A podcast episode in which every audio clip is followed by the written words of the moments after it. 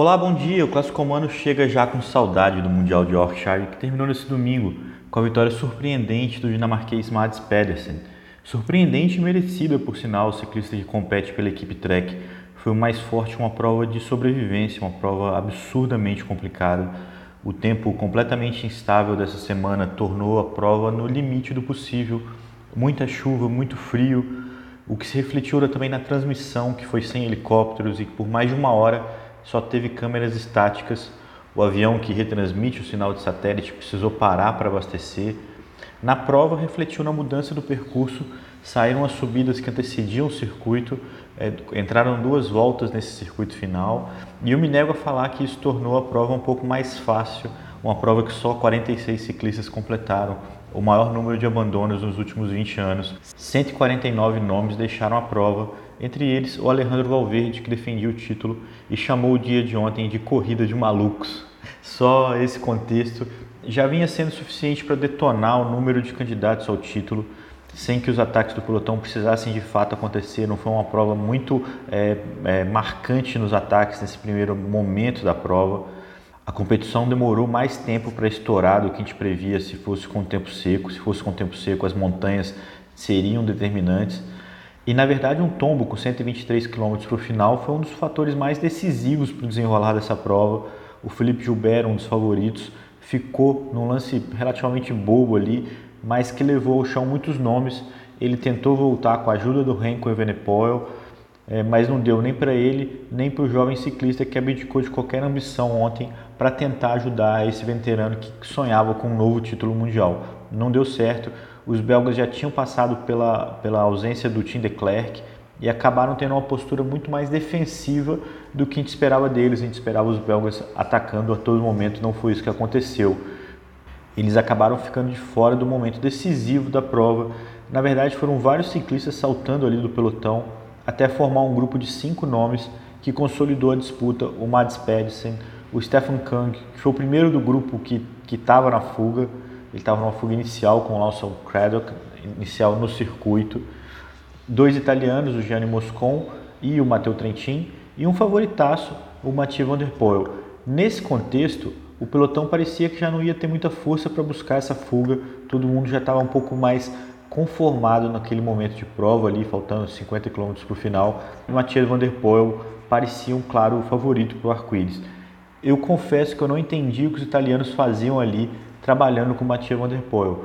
Mas logo veio uma, uma grande surpresa, o, o, holandês simplesmente quebrou, né? teve um apagão, encostou para o lado e só fez o possível ali para completar a prova. Ele, ele chegou na frente só de três ciclistas na 43ª posição, mais de 10 minutos do vencedor. Surpreendente pelo protagonismo que tinha dele até aqui, e um pouco previsível, né, pela, pela relação dele com a estrada, uma relação ainda imatura, ele que alterna MTB, ciclocross, e uma prova de 260 km nessas condições exige muito de todos os ciclistas, ainda mais de um ciclista que não está ainda tão cascudo, certamente vai ter uma outra chance no futuro próximo, o Mathieu Van Der Poel. Sem o Mathieu Van Der Poel na disputa, ali primeiro um grande momento de surpresa ali para mim na parte decisiva da prova, parecia que a prova estava encaminhada para os italianos. Eram dois nomes na fuga. Um deles era o Matteo Trentin, que era o líder da Itália, um dos principais nomes nesse momento da temporada. Mas ainda restava alguns espaços aí para surpresas. Uh, o Peter Sagan atacou no pelotão, mas atacou muito tarde. Ele tirou uma boa diferença, que estava na casa de 1 minuto e 20. Ele tirou quase 40 segundos em muito pouco tempo e acabou deixando um gostinho de que ele poderia ter ido além do quinto lugar que ele obteve. Ele mesmo admite que calculou mal a fuga, ele achou que o pelotão neutralizaria esses escapados.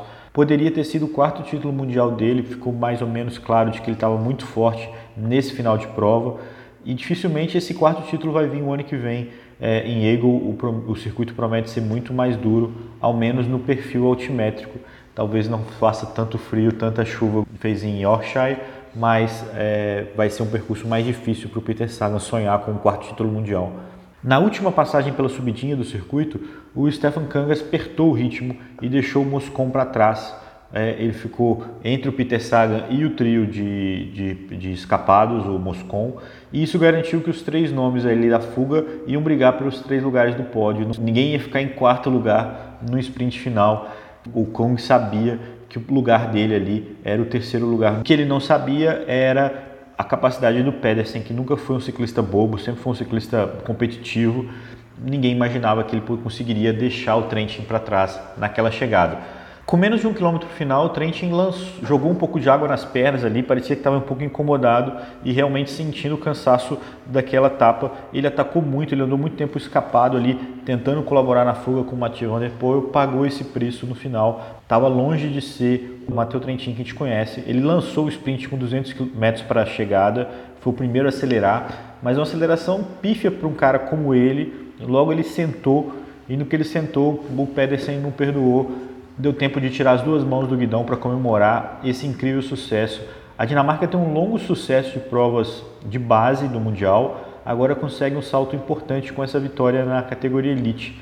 Você ouviu falar do Pedersen aqui no Classicômono, assim como o Trentin, ele venceu uma prova no último final de semana antes do Mundial, quando eu comentei aqui que esses resultados davam confiança para os ciclistas, ele, no caso dele foi o GP de Isberg, é, numa dobradinha da Trek com o John Degenkolb, que ficou em 15º ontem, mas ninguém imaginava realmente que o Pedersen brigaria pela vitória.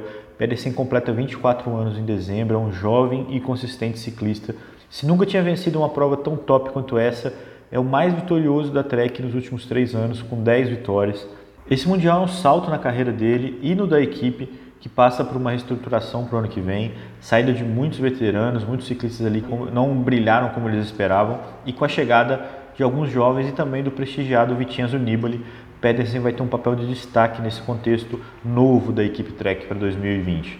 Difícil falar em frustração em uma prova tão épica como essa, mas é o segundo ano consecutivo que o Alaphilippe chega no hall dos principais favoritos e não consegue dar as caras. Os franceses trabalharam muito na ponta do pelote, mas o melhor local foi o Tony Galopin, que ficou fora do top 20. É, parabéns ao Mads Pedersen ele tem um mérito muito grande nesse, nessa conquista. O plano inicial era saltar na fuga para o Volgren e para o Fugsland chegarem depois, mas assim como a Van Vleuten no sábado, ele fez uma oportunidade tática de se tornar o melhor momento da carreira dele. Como diz o Mauro Ribeiro, para vencer basta estar lá, uma brincadeira meio reducionista, mas com um grande fundo de verdade, pensa aí Classicômono de hoje fica por aqui. O calendário World Tour se aproxima do final. A grande prova no horizonte é a volta da Lombardia, mas ainda tem espaço para muitas ideias, para muitos programas no WhatsApp e também nos canais de podcast. Fiquem ligados. Um grande abraço para todos e uma ótima semana.